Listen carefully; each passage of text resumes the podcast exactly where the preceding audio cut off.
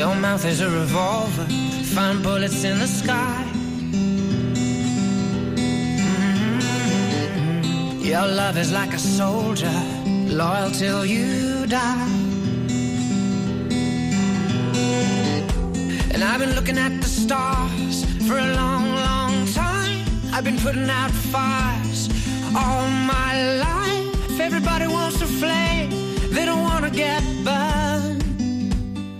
Comienza Mirada de Apóstol, un programa dirigido por el padre Miguel Segura. Nights like this lead to love like ours. You light the spark in my bonfire heart.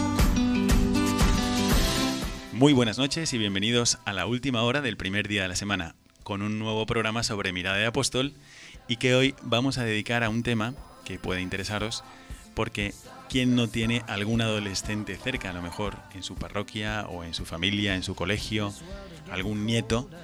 Y a veces surge la idea, ¿es posible evangelizar a los adolescentes? Desde este programa de Mirada de Apóstol buscamos, como sabéis, vivir la dimensión apostólica del cristiano. No es que cada cristiano se la tiene que inventar, Cristo nos la da. Es Jesucristo el que en el bautismo nos da un impulso tanto a la búsqueda de la santificación como al impulso misionero de hacer apostolado. Vienen, digamos, en el mismo paquete, en el bautismo. Viene la misma fuerza para buscar acercarte a Dios, vivir la misma vida de Dios y compartir esta noticia de que Dios es amor y se ha encarnado para darse a conocer. O sea, lo puedes hacer a lo mejor en un colegio, lo puedes, puedes hacer apostolado en la cárcel, puedes hacer apostolado a través de la caridad. Hay muchas formas de hacer apostolado a través de la oración, en la propia familia, puedes hacerlo a través de la acogida.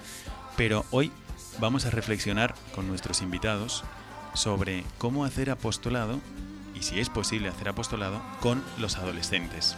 Hoy nos acompañan algunos contertulios que, nos, que tienen muchísima experiencia sobre esto. Algunos incluso pues, muy jóvenes y otros que tienen mucha experiencia de trabajar con adolescentes. Nos acompaña ante todo Almudena Fernández Blanco. Muy buenas noches, Almudena. Buenas noches. Y con ella viene también el padre Ricardo Sáenz. Buenas noches. Buenas noches, padre. Con nosotros está también un ya colaborador de Mirada de Apóstol, que es Emilio González Cavalli, de México, ¿Qué tal? Buenas noches. y que está terminando ya su año de colaboración. Ha dado un año colaborando con la Iglesia en su apostolado. Y hoy nos acompañan también dos más. De Sevilla, Antón de la Puerta Barcaiztegui, Muy buenas noches. que con este, este apellido no será solo de Sevilla. También su madre es de San Sebastián. Y Luis Conde Ruiz Rico. Buenas noches. Bueno, eh, como sabéis, podéis colaborar también con nosotros en el programa y le vamos a pedir a Almudena que nos diga dónde exactamente. Podéis escribir en Twitter, en arroba mirada de apóstol, arroba mirada de apóstol, en el correo electrónico mirada de apóstol arroba radiomaria.es, mirada de apóstol arroba radiomaria.es. Y también dejar un mensaje en el WhatsApp. El número es 675 165 184. Ahí esperamos vuestros comentarios, vuestras aportaciones o también vuestras preguntas sobre el tema que vamos a tratar hoy. ¿Cómo evangelizar a los adolescentes? ¿Cómo hacer apostolado con los adolescentes? ¿Es posible? ¿Cómo se hace? ¿Qué retos hay que superar? Vamos a tratar de esto durante esta noche ya mientras se apagan las fuerzas y preparamos el arranque de la semana. Quedaos con nosotros para la siguiente parte del programa, Mirada al presente.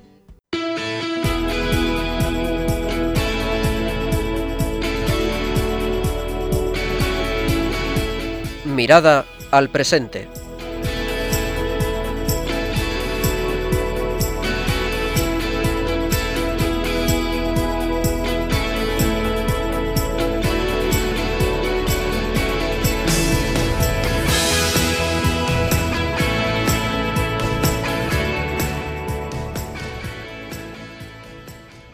Comenzamos esta parte del programa, Mirada al Presente, recordando que estamos profundizando sobre la posibilidad de hacer apostolado con adolescentes. Yo me imagino que nuestros oyentes dirán, adolescentes, ¿cómo calificar una etapa precisamente diciendo lo que no tiene? ¿no? Porque adolescente significa que adoleces, adoleces de algo. Entonces ya es un poco triste comenzar así, ¿no? Poner, hemos pasado todos por esta etapa donde lo que nos define es lo que no tenemos, lo que todavía no alcanzamos. Y encontramos, es verdad, muchos retos, muchas limitaciones, dificultades, y algunos dirían, renuncio a evangelizar adolescentes, o es muy difícil hacerlo. Yo quisiera preguntar sobre todo a Almudena, que es consagrada del Regnum Christi y es encargada de ECID en Sevilla, ¿Cuál es su experiencia en el trabajo con adolescentes? ¿Cómo ve ella a los adolescentes? ¿Los ves así como una etapa de la vida donde lo que caracteriza esta etapa es lo que no se tiene? ¿O cómo lo ves? Y también al padre Ricardo, que nos hable de esa misma visión que conviene que uno tenga si quiere evangelizar a adolescentes. Desde luego que adolecen en esta etapa, ¿no? Los adolescentes y muchas veces se ve lo que sufrimos los que trabajamos con ellos, pero yo también quiero pensar en lo que ellos sufren. ¿no? Están en un momento de, de búsqueda, de no saber quiénes son, de llevar la contraria a todo el mundo, y que eso es lo que a lo mejor mm, a primeras les identifica, pero es nada más la superficie de algo mucho más profundo. ¿no? Eh, son jóvenes que, que, como decía, están en búsqueda, y por esa búsqueda eh, ante todo tienen una crítica, eh, nada les parece, eh, pero también tienen mucha, mucha capacidad de, de, responder a lo que tienen al lado, una necesidad, un reto, tienen un corazón muy grande y no saben qué hacer con él, es lo que mm. les pasa. Usted ya lleva algunos años trabajando con adolescentes. Algunos. Algunos. ¿Cuántos lleva? Mm, desde que empecé, 20 algo, 22. 22 años. ¿Y ha habido un cambio en la forma de ver al adolescente desde el primer día que empezó a trabajar con ellos hasta ahora? Cuando yo empecé, eh, yo estaba terminando de ser adolescente. Entonces, eh, yo lo sufría también, pero era una visión muy positiva que yo tenía. Y según me he ido avanzando en mi experiencia, eh, creo que a veces más positiva en cómo yo los veo ¿no? por esa riqueza que, que, de las que son capaces. Pues a, a, nosotros nos encantaría que a través del programa Mirada de Apóstol transmitiéramos esa visión positiva y esperanzadora del trabajo con adolescentes. Le pasamos la palabra al Padre Ricardo. Padre Ricardo, su experiencia con los adolescentes.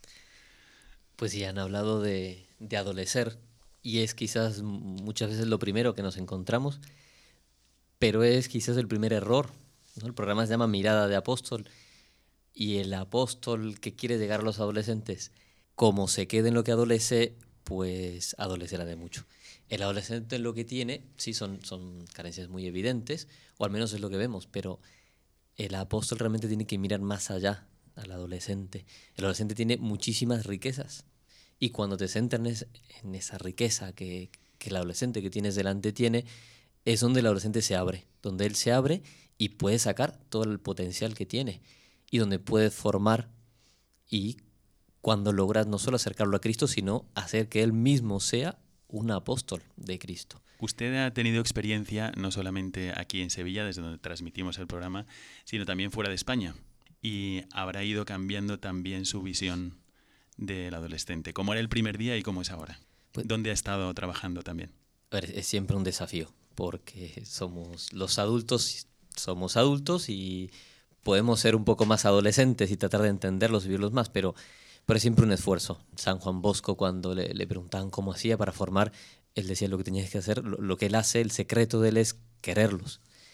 Y pues, no siempre es, es fácil quererlos a primeras. He estado trabajando con adolescentes en, en Argentina, un poco en Brasil y mm, luego en Italia algo de contacto, no directamente trabajando mientras estudiaba pero más aquí en, España. Hay factores que los, distinguen de una sociedad a otra, eso es, evidente. Aquí mismo, dentro de una misma ciudad o dentro de un país, hay, entre adolescentes mmm, hay diferencias. Pero es mmm, antropológica la, la, necesidad que ellos tienen de muchísimas cosas. Almudena hablaba de, de ser buscadores. Pues eso para muchos es una carencia, pero para el apóstol también es una necesidad. ¿no? San Agustín era un buscador, y eso fue lo que lo hizo grande, lo que hizo encontrar a Cristo y lo que hizo luego tener tantas respuestas para, para los demás. Un adolescente es, alguien que, que, entiende también a otro adolescente, por tanto tiene también mucho potencial evangelizador en su ambiente.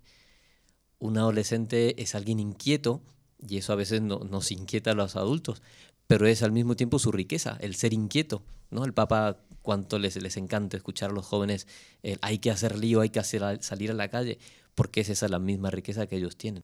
Vamos a, a mí, a mí me encanta una imagen que cuando comenzamos a trabajar con adolescentes nos repetían mucho, que era, tú cuando estás en el coche, puedes, eh, pues tienes delante de ti el parabrisas, el cristal, y tú puedes fijar tu mirada en lo que mancha el cristal o en los mosquitos que se han quedado ahí.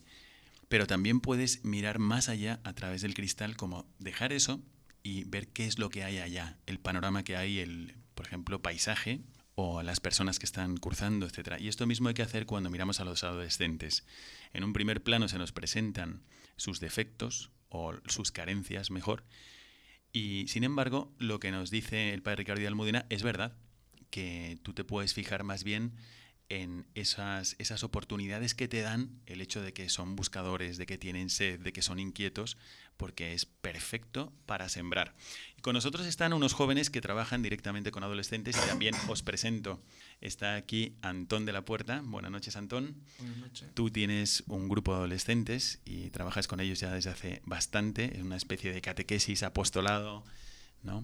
con ellos. ¿Cuáles son los algunos de los apostolados que has hecho con ellos y después pasamos un poco a comentarlos después de presentar a los demás. Pues uno de los apostolados que hicimos, por ejemplo, fue hacer eh, a los adolescentes como concienciarse del tema del aborto, ¿no? Apostolados pro vida. Eso es. Y en esto hicimos, por ejemplo, unas, unas encuestas para que ellos se concienciaran de ello y luego fuimos a una clínica abortista a rezar allí. Me parece un apostolado muy atrevido. Porque, como decía el padre Ricardo, por ejemplo, que una de las cosas buenas que tiene el adolescente es que es muy inquieto, ¿no? Y quiere hacer cosas. Pues con este apostolado, por ejemplo, le damos como una buena razón para hacer lo que ellos quieren, ¿no? ¿En qué consistía ese apostolado, Ricardo? No, siempre, mm, nos tomó varios meses, mm, junto con, con Almudena, de hecho, hicimos este, esta actividad fueron varios meses de, hacer diferentes acciones. Antón habló de las encuestas, pero también vimos algunos cortos eh, que nos hicieron reflexionar a los niños sobre la gravedad. Obviamente algunas sesiones de formación, porque no es que fueran expertos en, en, el aborto. Y luego sí, ya una vez que ellos estaban más concienciados y formados, pues sí tuvimos algunas actividades, algunas acciones concretas. Por ejemplo, ¿cuáles? Con las niñas eh, fuimos a Red Madre eh, y a la Asociación Provida donde eh, les repartimos em, lo que habíamos recolectado en em, fuera del supermercado, potitos, pañales, toallitas, todas las cosas para los bebés. Entonces pudieron ellas, las niñas, estar ahí en, el, en la fundación y ver qué es lo que hacen realmente para ayudar a las madres que tienen un embarazo eh, difícil, ¿no? Ese apoyo directo y, verlo con sus propios ojos. Es de lo que más les impacta escuchar los niños los testimonios de esta gente como Red Madre o, bueno, como Provida y, y escuchar situaciones reales. Eh, la visita al, laboratorio, el momento de rezar en el laboratorio fue fuerte porque la gente que pasaba por fuera del laboratorio, pues nos insultaba. Más de, una, más un insulto les llegó a los niños y eso no hace más que encenderlo. Un niño tú lo provocas y, y no hace más que reaccionar. Eh, bueno, positivamente en este caso. También, no solamente sí, juntamos pañales, como, como ha dicho Almudena. Eh, tuvieron también la ocasión, como estuvieron en la calle varias semanas mm, encuestando personas y haciéndole eh, preguntas sobre su opinión sobre el aborto, luego... ¿Eso cómo lo hacían? ¿Cómo preparaban a los chicos para que... y cómo les motivaban para decir, bueno, vamos a ir por la calle haciendo una encuesta? ¿Cómo hacíais eso en la práctica? se hizo como una aplicación para que recogieran los datos de cada persona que encuestaba. Y se, una aplicación en el teléfono móvil. En el teléfono, en el teléfono. y, ellos iban con su teléfono preguntando a la gente. Eso es. Y ahí se quedaba la información recogida para que para luego que hiciéramos unas tablas y una gráfica. Bueno, a mí me parece una forma muy moderna y algo que, con lo que los jóvenes todo el tiempo están interactuando, ¿no? Con su propio móvil. Sí, bueno, y además esto los ponía no solamente esos mentes se sentían cómodos con, con el sino que te crea una, un, bueno, unos datos, que ya este año creo que es el tercer año que hacíamos esta recopilación de datos, y sí, unas encuestas de más de 400 respuestas, lo que te da también unos, sí, unos gráficos, unas estadísticas interesantes, que luego los mismos niños presentan a sus padres, ¿no? Hicieron, me acuerdo, una noche una presentación en la cual les ofrecieron los resultados de su trabajo. Y, y esto no hace más que concienciar. Es un apostolado que mm, ciertamente rezan por, los, por las personas, pero les, les saca de su situación les hace ver que la situación es difícil, que el aborto es un mal eh, enorme y de que ellos tienen que hacer algo. Y de hecho, este año salió una iniciativa muy interesante, no sé si Emilio les quiere contar. Bueno, después de este apostolado, eh, pues los niños se quedaron con, con muchas ganas de, hacer algo más, ¿no? Y se les ocurrió, pues, cómo, cómo juntar dinero para promocionar, eh, todo, este, defender el, el, el tema de, de, la familia, de todo el provida y todo eso y juntaron dinero y están buscando ahora eh, autobuses, eh, taxis o diferentes lugares donde puedan anunciar todo esto, ¿no? Entonces esa es la idea que tienen un poco. O ellos quieren dar testimonio público de su fe y defender el primer valor que todos nosotros hemos recibido, porque si no, no estaríamos aquí, que es la vida. Y hay una concientización que se puede hacer también a nivel de niño y de adolescente de qué es lo importante en la vida. A veces los niños ven las cosas más claras que los adultos básicas, porque lo pueden ver solamente a nivel de niño, pero lo ven con claridad. A veces el bien y el mal lo ven con más claridad, como si fuese sol y sombra. Así que es una ocasión también donde sembrar el mensaje de Cristo. Le voy a pasar la palabra a Luis para que nos comente también alguna actividad más que vaya en este sentido de dar testimonio público de la fe. Cuéntanos, Luis, también aquí qué habéis hecho en Sevilla. Pues, por ejemplo, aquí en Sevilla es tradición eh, hacer cruces de mayo. Eh, las cruces de mayo son se celebran aquí después de Semana Santa, durante el mes de mayo. ¿Y en qué consiste? Y consiste en que cada cofradía o hermandad saca su propia procesión y es como si fuera Semana Santa. ¿Es para niños? Claro, sí, suelen hacerlo adolescentes. Muy bien. ¿Y qué hacéis eh, con la Cruz de Mayo? ¿La sacáis? No, lo importante de la Cruz de Mayo es que quizás para un sevillano es natural, pero eh, lo que anuncia la resurrección. ¿sí? La Semana Santa se anuncia la pasión y en los niños, en el mes de las flores de la primavera, las cruces de mayo anuncian con la alegría típica de los adolescentes la resurrección. Mm. Y entonces, ¿qué hacéis vosotros? Tú tienes un grupo de chicos y ¿cómo les preparas para la Cruz de Mayo? Pues primero juntamos a todos los niños del LECID y pues les asignamos puestos, cada uno, tú eres costalero, tú llevas la cruz, tú llevas un cirio y pues llega el día y preparamos también, llamamos a las niñas y van vestidas de con trajes de flamenca, aquí típicos también de Sevilla y vamos por todo el centro de la ciudad, pues procesionando con la cruz. Con la cruz de mayo. ¿Y esto el niño realmente lo vive como que está dando testimonio público de su fe o es que está paseándose enseñando un traje o está viviendo algo cultural? Yo pienso que lo vive porque estamos mezclando dos cosas. A ellos les encanta venir al club, al ECID, y también estamos juntando con una tradición de su propia ciudad. Entonces lo disfrutan más que nadie. Emilio. Bueno, además de, de, todos los niños que van en la procesión con las cruces, con los cirios, tenemos otro grupo que son los, los misioneros, que van, van fuera de la procesión acercándose con toda la gente que se detiene. En la misma Cruz de Mayo. En la misma Cruz de Mayo. Van los niños en la procesión y estos van por fuera y van pues eh, compartiendo el, el, sentido y el mensaje de, de, la Cruz de Mayo, ¿no? Que Cristo resucitó, que Cristo está entre nosotros. ¿Pero estos niños de qué edades? Son niños de segundo de la ESO, de primero de la ESO. Antes lo, los preparamos, eh, pues les explicamos un poco eh, esto de la Cruz de Mayo y van motivadísimos, acercándose a la gente que se detiene y así. Bueno, yo pienso que si un niño desde pequeño aprende de una forma práctica a dar testimonio público de su fe, pues más adelante lo vivirá de una forma más natural. Sí, aquí hemos hablado de dos iniciativas, Antoni, Luis y bueno, Emilio y todos han, vivido muchas iniciativas y tendrían para hablar muchas, quizás ahora mencionen alguna más. Yo quería dar un paso atrás y hablábamos de, eh, al inicio del adolescente como un problema como, y también como una oportunidad. Estamos hablando de apostolados mmm, porque creo que, al menos para el Modene, para mí, ha sido eh, en el Reino Cristo una herramienta eh, enorme de evangelización del adolescente. No hemos hablado de la formación, no hemos hablado del acompañamiento del adolescente, su vida espiritual, nos hemos centrado en el tema del apostolado, porque es el tema del programa, pero es, eh, es, ha sido una clave fundamental y en el último documento, que sale el documento de preparación para el sínodo sobre los jóvenes del año próximo, se hace mención de esto. Al adolescente necesitas, al joven necesitas darle eh, un lugar en la misión.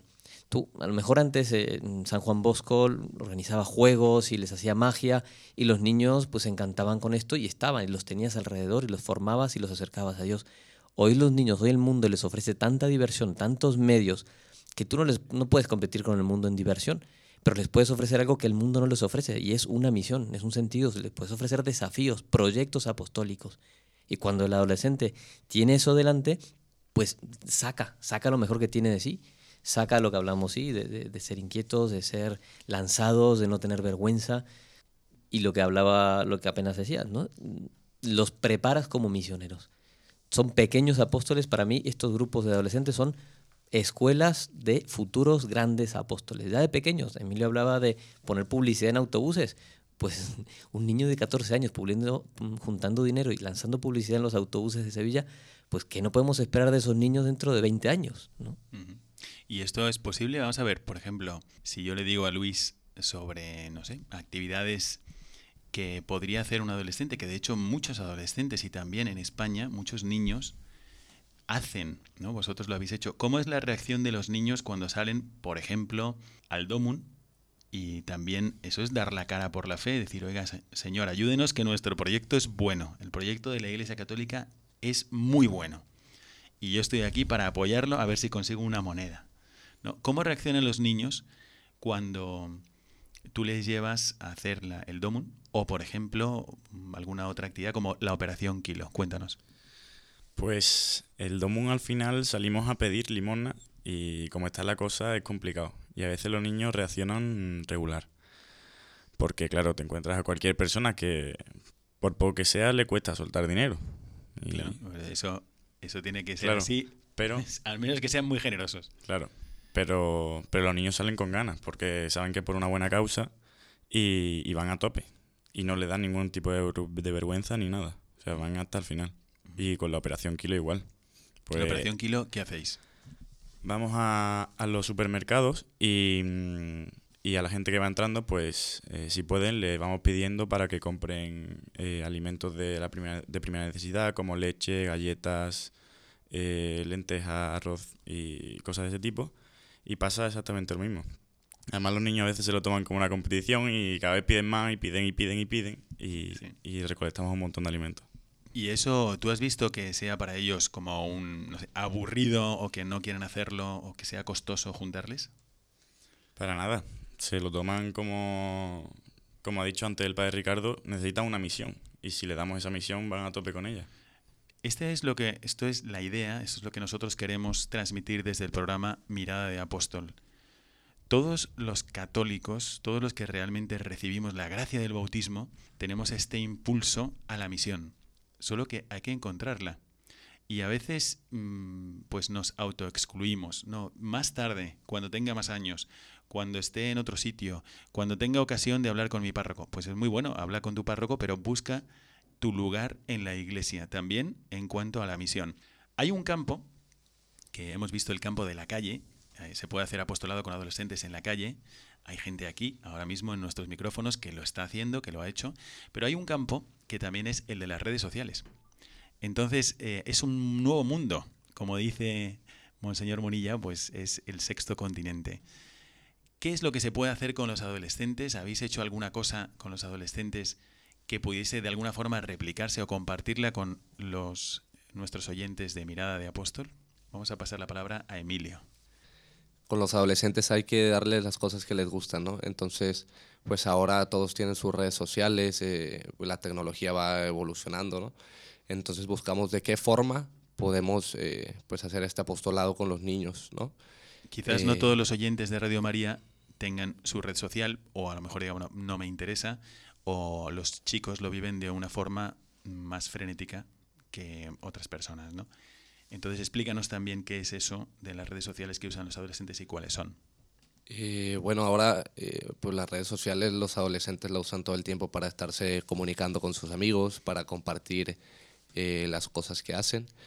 Entonces surgió una iniciativa, existe una red social, se llama Instagram, que puede subir fotos y vídeos de compartir el Evangelio. Los jóvenes, después de un evento que tuvieron, que ya les contará el padre Ricardo que estuvo con ellos, pues salieron con, con la inquietud ¿no? de las reflexiones del Evangelio y decidieron hacer una reflexión diaria de, del Evangelio. Del Evangelio del día. Del Evangelio de cada día. Eh, y son- esto estamos hablando de chicos de qué edades. Son de cuarto de la ESO, primero de la ESO, de 14, 15 años. Entonces, niños y chicos de 14, 15 años querían como comentar el Evangelio diario en su cuenta de Instagram. Sí, la, verdad que es, eh, bueno, es del Espíritu Santo, porque hablábamos antes de la necesidad del adolescente. Parte de una, de sus necesidades es estar, querer estar con sus, am- sus amigos o sus ambientes y tienen que evangelizar en esos ambientes. Se sienten lanzados cuando los pones en un ambiente adverso, pero pues dar la cara en su, dentro del ambiente en el que se mueven con sus amigos, en sus redes, pues es un desafío. Para mí son muy valientes porque en sus redes la gente no publica de todo. Cuidan su, su- les interesa que su imagen sea la que ellos piensan. Y de repente para muchos, pues su vida religiosa y espiritual, pues a veces no siempre es lo que quieren transmitir. La quieren vivir, pero les cuesta un poco dentro de, de su ambiente social. Dicen, bueno, está bien, religioso, pero hasta aquí no más. Y de repente con un proyecto como el que pues, el Espíritu Santo les inspiró, pues lanzan, se lanzan no solamente a, a publicar cosas religiosas, sino a predicar el Evangelio. Los niños están cada día, llevan ya desde febrero, estamos hablando de cinco meses, publicando un vídeo en el cual ellos mm, le hablan a 3.000, 5.000 otros adolescentes sobre el Evangelio del día. Su propia oración, ellos la comparten con los demás. Pero yo voy a hacer un poco de abogado del diablo. Normalmente eh, un chico en una red social no va a poner un comentario del Evangelio. Entonces, ¿qué es lo que detona en los chicos en los que, con los que ustedes tratan? ¿Qué es lo que les ha movido a decir, pues yo voy a coger mi móvil, me voy a grabar a mí mismo haciendo un comentario breve y para jóvenes sobre el Evangelio y lo voy a subir? ¿Qué es lo que usted ve que les motiva? Porque, lo digo porque a lo mejor al- algún oyente de Radio María dice, hombre, pues a lo mejor es una buena idea para acercar, no sé, a mis hijos o a mis nietos al Evangelio. Les voy a poner este reto o les voy a enseñar cómo lo hacen ellos ¿no? en, en- en el apostolado que tienen. Pues mi- el mismo origen de esto responde porque mm, algunos de ellos se sintieron muy interpelados por el Evangelio.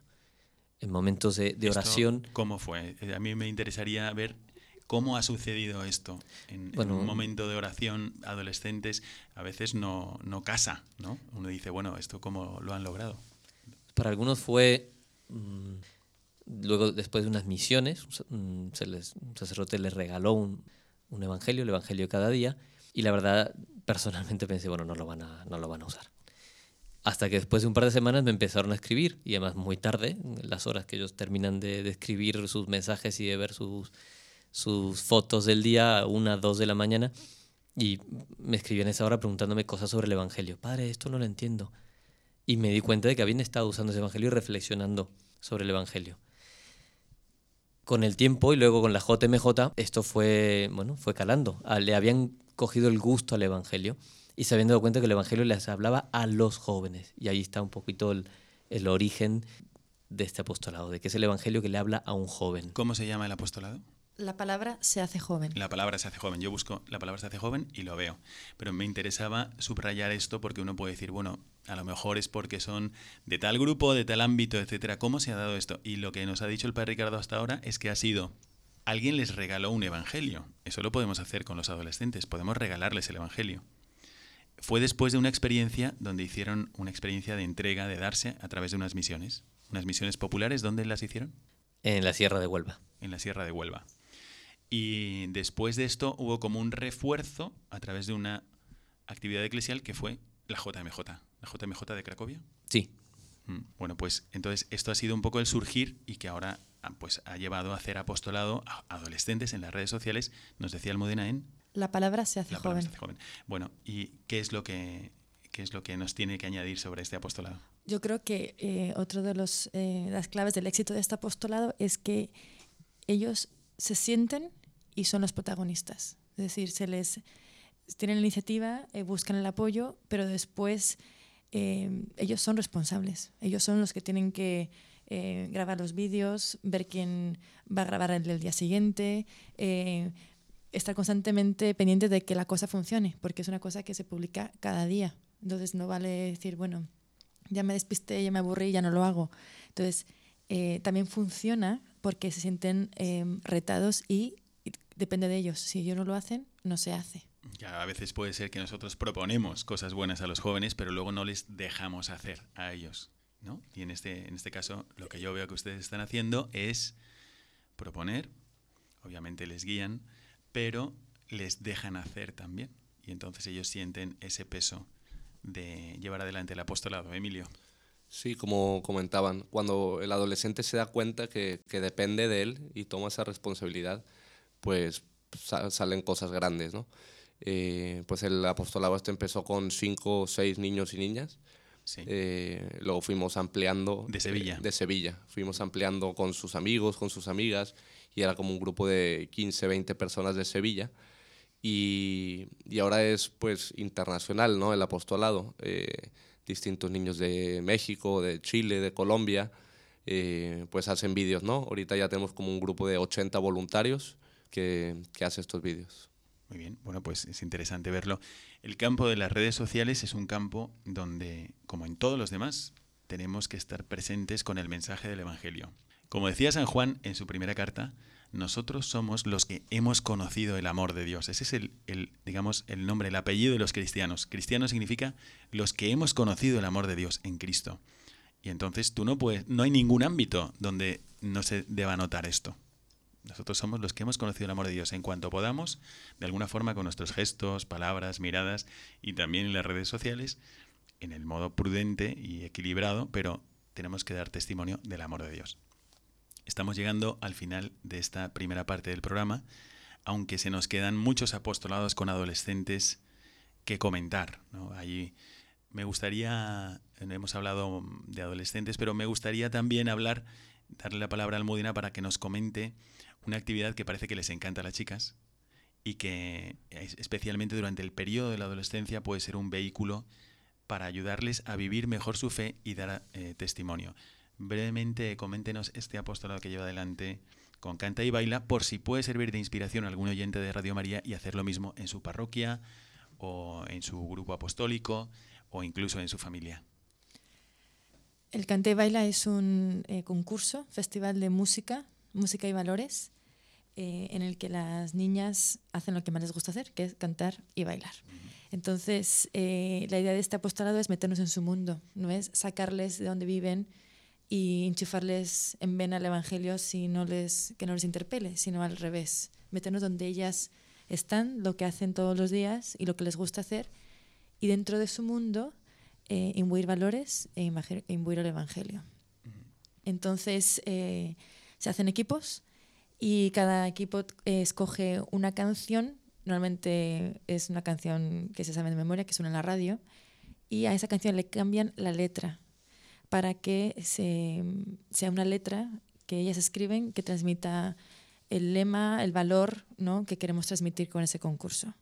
Eh, escriben su letra, van a un estudio de música, la graban, entonces también se sienten estrellas del rock, ¿verdad? Porque están grabando y cantando su propia canción. Ser emocionante, ¿no? Totalmente. Sobre todo a ciertas edades. Y con esa canción que ellas ya han escrito, eh, hacen una coreografía. Entonces ya como equipo es mm, pulir ese baile eh, y, cuan- y el día del evento es cuando todos los concursos participan, eh, se evalúa los mejores bailes y también las mejores letras. Y es una manera eh, para ellas muy natural eh, de evangelizar, porque a través de, de lo que las letras transmiten y esa alegría en el escenario, pues eh, están transmitiendo ¿no? lo que es la abrazar la fe. Me parecen todo actividades pues muy interesantes y que abren un horizonte de esperanza. Hemos comentado un abanico de posibilidades en la evangelización de los adolescentes. Hemos hablado pues de, de momentos de evangelización en la calle, sea pues con la defensa de la vida, sea también promoviendo acciones de la Iglesia como el Domun o la Operación Kilo, obras de caridad. Hemos hablado también de misiones o del apostolado en las redes sociales y también a través de lo que cada adolescente vive, como por ejemplo lo que nos comentaba Almudena del canta y baila. Seguramente que el Espíritu Santo a cada cristiano, a muchos de vosotros, queridos oyentes, os inspirará lo que dice el Papa Francisco, la fantasía de la caridad. Nos llevará también a buscar el bien de los adolescentes e inventarnos, sugerir, promover las actividades apostólicas que les ayuden a vivir su dimensión de apóstoles. Dejamos aquí esta parte del programa. Es posible trabajar con adolescentes, es posible, es un reto, pero es muy posible. Aquí hay personas de carne y hueso que lo están haciendo y además muy bien. Y a lo mejor el Espíritu Santo mueve a alguno de vosotros a llevar adelante estas u otras similares actividades. Quedaos con nosotros y nos vemos en la siguiente parte del programa, Mirada al Magisterio.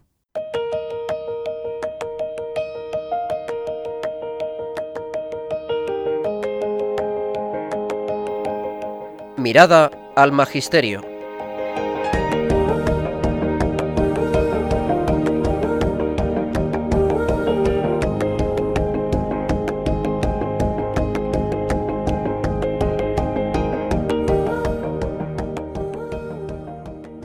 Esta segunda parte del programa recordando el porqué de esta parte.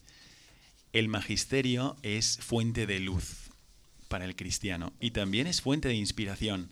Vamos a leer con vosotros algunos textos que hemos traído al programa y que mm, nos gustaría compartir con vosotros porque a veces escuchando la palabra del Santo Padre o la palabra de nuestros obispos, el magisterio ordinario de nuestros obispos o del obispo de Roma, que es el vicario de Cristo, puede cambiar algo particular en nuestra vida. A lo mejor nuestra forma de ver a alguien, a lo mejor nos da un impulso para hacer algo que teníamos en la mente, pero nunca hemos dado el primer paso para hacerlo. Así que doy la palabra al padre Ricardo para que nos comente el texto que ha traído. Pues es un texto de, del Papa emérito, el Papa Benedicto, en, en Francia. Lo leo y luego lo comentamos. Papa decía, los jóvenes son mi mayor preocupación. Algunos de ellos tienen dificultad en encontrar una orientación que les convenga o sufren una pérdida de referencia en sus familias. Otros experimentan todavía los límites de un pluralismo religioso que los condiciona. A veces marginados y a menudo abandonados a sí mismos, son frágiles y tienen que hacer frente solos a una realidad que les sobrepasa. Hay pues que ofrecerles un buen marco educativo y animarlos a respetar y ayudar a los otros para que lleguen serenamente a la edad de la responsabilidad. La Iglesia puede aportar en este campo una contribución específica. Y me encanta cuando habla del marco, ¿no? El Papa, hasta ayer el texto del Papa. Mm, el Papa habla de un marco. Mm, dentro de la fragilidad y, la dificultad que tiene el adolescente, es combatido, es, mm, es herido en muchos campos. Eh, el Papa habla de un marco. A mí, más que marco, me gusta hablar de ambiente. La, la formación en cualquier persona es eh, en un 80% por el ambiente. Eh, la familia es un ambiente, el colegio es un ambiente, los amigos son ambientes. Mm, el ambiente es mucho más formativo que, un libro, una clase, que, todo. El Papa habla de marcos y hay que darles a los, a los adolescentes ámbitos, ambientes sanos, ambientes, hablamos ahora de, de lanzarlos con proyectos o con apostolados, pero eso es fundamental cuando tú lo tienes en un ambiente adverso, pues el, joven, el adolescente va a absorber eso. Si tú logras, y no solamente uno, sino a lo mejor son diferentes ambientes, tendrá sus amigos que quizás no son los más religiosos y los más mm, cristianos del mundo, pero también le ofreces otro ámbito, porque definitivamente no quiere abandonar a sus amigos del colegio de toda la vida, que son, no, pero le ofreces una alternativa, le estás formando, le estás dando lo que el Papa aquí le dice, herramientas para que puedan hacer frente a la fragilidad, a los condicionamientos de la propia familia incluso, ¿no? Pues, y conozco muchos casos de adolescentes que con familias destrozadas, con familias que van en contra de su fe. Anoche mismo, una persona, un, niño, un adolescente, mm, contándome de cómo mm, su madre por la calle gritándole que no iba a ir a misa, de que tenía que ir a ver a sus abuelos y que le daba igual la misa, y, y, y diciendo es que mi, mi familia va en contra de mi fe, padre, ¿cómo hago? Pues si tienes ambientes, tienes, tienes la, el alimento que necesita ese joven para, para nutrir su fe. Muy bien. Bueno, este texto es muy rico. Vamos a seguir comentándolo. Le doy la palabra a Antón para que siga adelante con el mismo texto. ¿Cuáles son los grandes temas que se deben afrontar con los jóvenes? Conocer a Dios. Dios no es, Dios no es solo una sombra lejana, la causa primera, sino que tiene un rostro. Es el rostro de la misericordia, el rostro del perdón y del amor el rostro del encuentro con nosotros. Y el Papa sigue, me parece muy importante que los jóvenes encuentren a personas, bien de su edad, bien más maduras, en las que puedan descubrir que la vida cristiana hoy es posible y también razonable y realizable. ¿Qué te inspira este texto?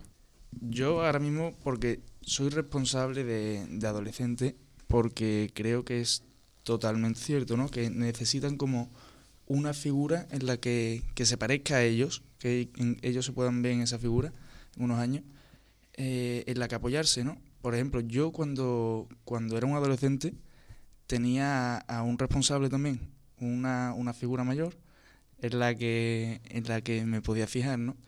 Porque Y cuan- te ayuda.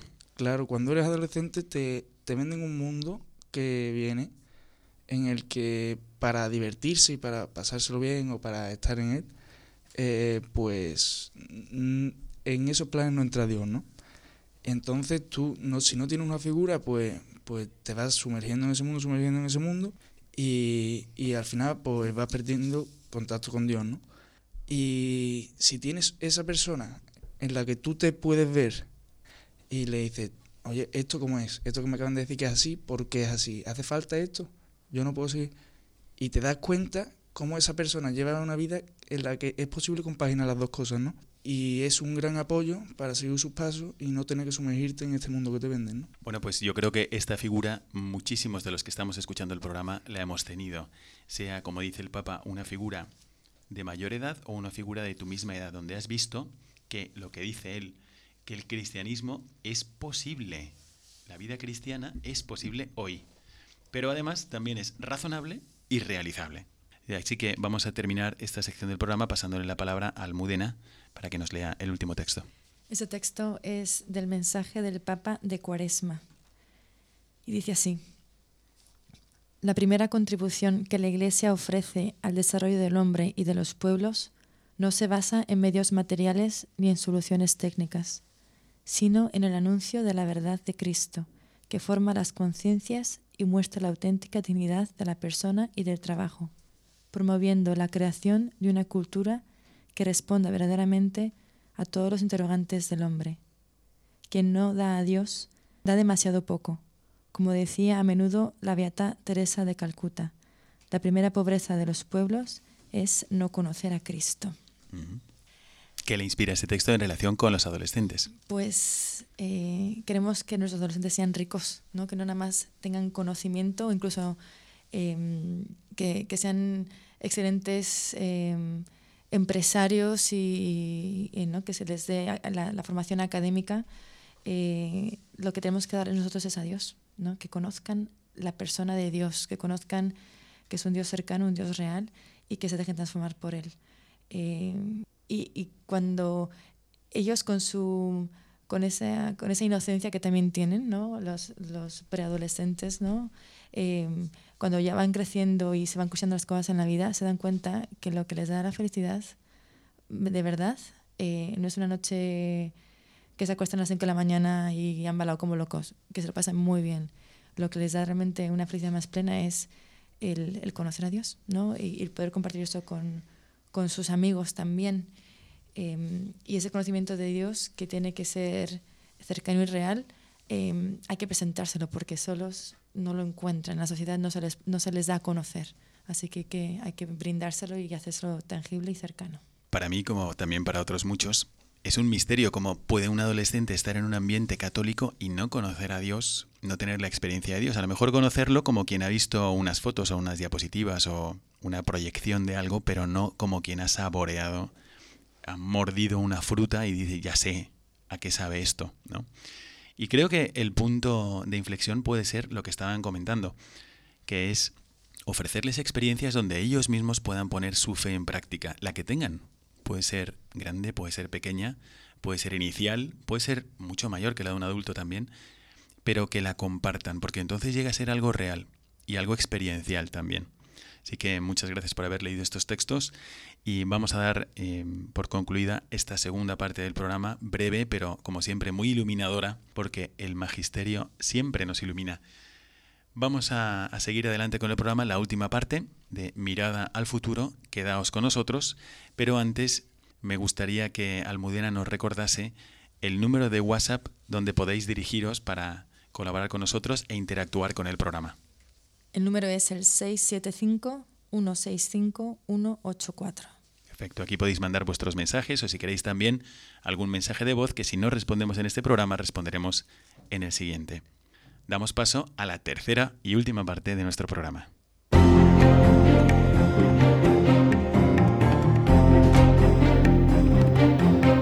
Mirada al futuro.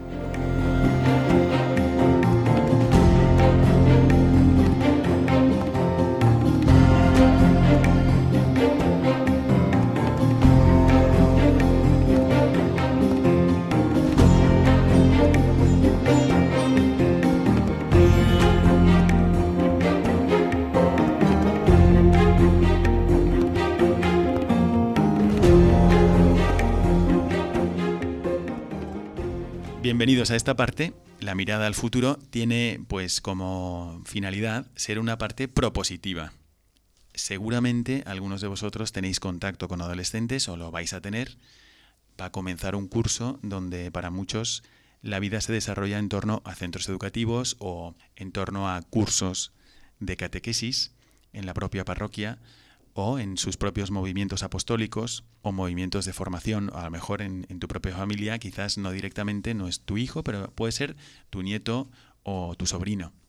Entonces, quisiéramos proponeros algunas cosas eh, como sugerencias que hacer con los adolescentes. Así que voy a dar la palabra a nuestros contertulios para ver qué es lo que podríais hacer brevemente, tampoco es eh, algo que es algo que a lo mejor ellos están haciendo aquí en Sevilla o que han hecho en, en, Argentina, como nos decía el padre el padre Ricardo, o en Brasil. Pero, ¿qué sugerís vosotros a los que estén en contacto con adolescentes o incluso a los jóvenes de vuestra edad? Luis. Vale, pues yo, por ejemplo, que Antón bueno, ya... No he dicho que Luis y Antón están a punto de empezar la universidad y van a estudiar ADE y Derecho Bilingüe en Madrid, me parece. ¿No? Efectivamente. Bueno, pues a ver, ¿qué es lo que vosotros sugerís a nuestros oyentes? Bueno, pues como bien ha dicho el padre, nosotros acabamos de terminar el bachillerato y les animo a los que los vayan a empezar o los que estén, los que vayan a pasar al segundo bachillerato que, que no abandonen. Que sí que es verdad que cuesta un poco compaginar toda la presión de los estudios con, con nuestra relación con Dios, pero que siempre hay un hueco. Y pero dices hueco, un hueco para eh, no abandonar qué? Nuestra relación con Dios o nuestra oportunidad de formar a los más jóvenes o seguir formándote a ti mismo. Vosotros habéis tenido la experiencia de hacer segundo de bachillerato, que siempre es como una cuesta arriba y con el temor de la selectividad, pero habéis seguido formando a vuestros grupos de adolescentes. O sea que es posible, ¿no? Aunque a lo mejor a otro ritmo. No, sí, totalmente. Lo que hay que pensar es que no es voy a buscar un hueco para, para hacer esto, ¿no? Es como voy a hacer esto y a partir de ahí, que es una prioridad, pues acoplo todo lo demás, ¿no? Porque si no, nunca va a haber ese hueco. Yo creo que Dios no se deja nunca ganar en generosidad y esas inversiones de tiempo que tú haces para ayudar a los demás misteriosamente también redundan en buenas notas, como vemos en, este, en el caso de vosotros dos ha sido así, voy a aprovechar para presumirlos y gracias a Dios pues se han acercado a la universidad con, con calificaciones excelentes a pesar del tiempo que han invertido en los adolescentes. ¿Qué más podríamos sugerir a nuestros oyentes para trabajar con adolescentes ahora que está comenzando el curso? Bueno, como venimos diciendo en el programa, yo creo que es muy importante como retar a los adolescentes darles eh, pues ideas eh, de proyectos que igual y no se les van a ocurrir, pero se las planteamos y les hacemos ver como que, que depende de ellos, ¿no? Y, y, ya le van, le van a ir agarrando el gusto y, y, lo van a ir haciendo, ¿no? Entonces buscar algún plan, eh, algún proyecto de estos que compartíamos o alguno que se les ocurra para presentárselo a los adolescentes y, y retarlos, ¿no? Emilio también está a punto de empezar la universidad después de haber dedicado todo un año de su vida al apostolado al servicio de la Iglesia como colaborador.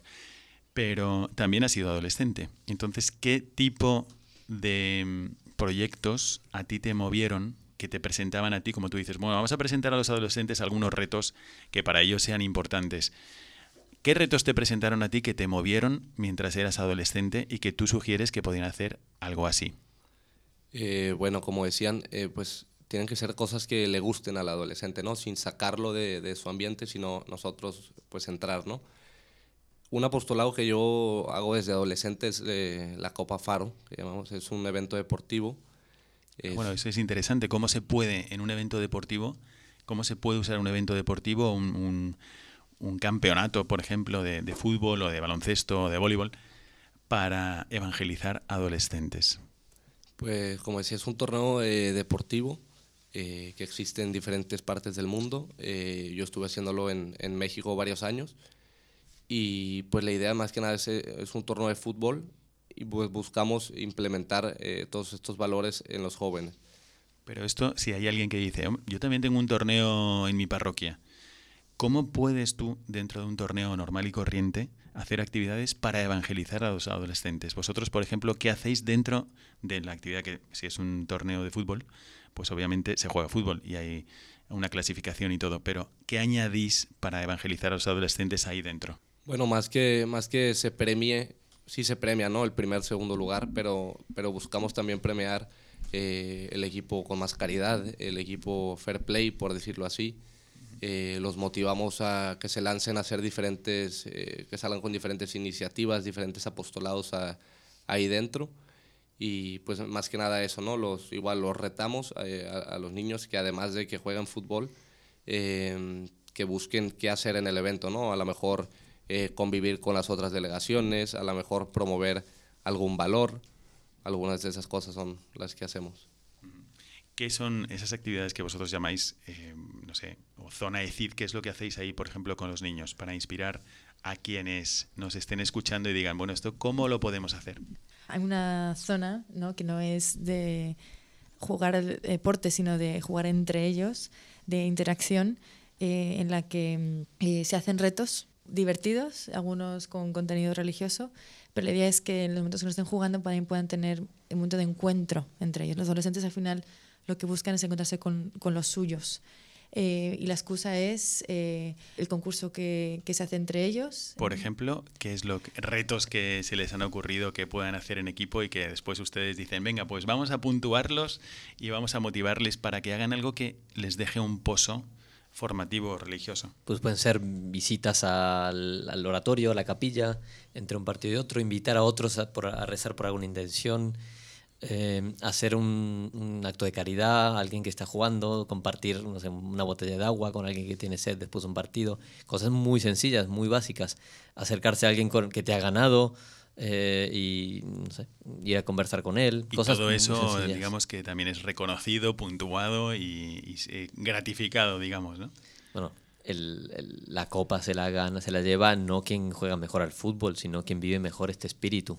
¿no? Ese, es, ese es el sentido del, del torneo. Luis, y eso no sienta mal a los chicos que han ido ahí a jugar. Claro, eh, siempre cuesta jugando y compitiendo, pero siempre lo que buscamos es eh, que los chavales vean que, que no todo el mundo son rivales, al revés, que somos hermanos y que, y que vivimos la misma fe y que estamos unidos por eso. Así que bueno, también podemos planear de una forma un poco diferente las actividades deportivas del curso que viene, por ejemplo, o al menos algunas de esas actividades y decir, vamos a sembrar algunos valores o semillas del Evangelio en lo que ya viven los adolescentes. Eso es una idea mm, fácil y atractiva porque es un campeonato, que puede ser un campeonato de pádel, fútbol o lo que sea. Hablamos antes de la diversión y Luis contaba mm, y decía cómo para ellos es también divertido el hacer proyectos. Al inicio de curso creo que siempre es, eh, es estupendo empezar con una actividad divertida, que puede ser desde jugar a los bolos, jugar al fútbol o algo que llame la atención para convocar. Y una vez ahí ya eh, lanzar proyectos, tener algún proyecto apostólico como puede ser, en- ahora en octubre tenemos el Domun, eh, pues empezar a hacer el Domun con semanas de anticipación o poder hacer Operación Kilo para que en Navidad, pero lanzar proyectos, eh, lanzarle retos grandes a partir de haberlos convocado en una actividad divertida para ellos. Eso es un, creo al menos para nosotros es siempre un buen inicio. Bueno, pues queridos oyentes, hemos tratado de ver con vosotros, y os agradezco muchísimo la presencia a quienes habéis venido aquí, especialmente pues a Almudena, al padre Ricardo, a Emilio, a Antón y a Luis, muchas gracias por estar aquí y por habernos acompañado. Es posible evangelizar a los adolescentes. Jesucristo no vino a salvar solamente a los adultos. Jesucristo no vino a salvar solamente a los jóvenes. Jesucristo vino a salvarnos a todos. Y en cada etapa de la vida, Él es para nosotros fuente de inspiración. Así que, aunque pueda parecer que hay una etapa la adolescencia, donde todos hemos pasado por esa etapa y hemos sido o refractarios o nos hemos opuesto o hemos excluido a Dios de nuestra vida. Sin embargo, pues aquí hemos visto algunas iniciativas, formas concretas que tenemos de sembrar en el alma del adolescente. También ellos están llamados a vivir su dimensión apostólica y son capaces, en algunas ocasiones incluso mejor que los adultos, de transmitir su fe y su experiencia de Dios a su nivel, pero experiencia real de Dios. Así que con, estas eh, esperanzas y con estas iniciativas también tan buenas que nos han transmitido, queremos dejaros, y os mando como siempre, un servidor, el Padre Miguel Segura, mi bendición sacerdotal. Hasta pronto y que Dios os bendiga.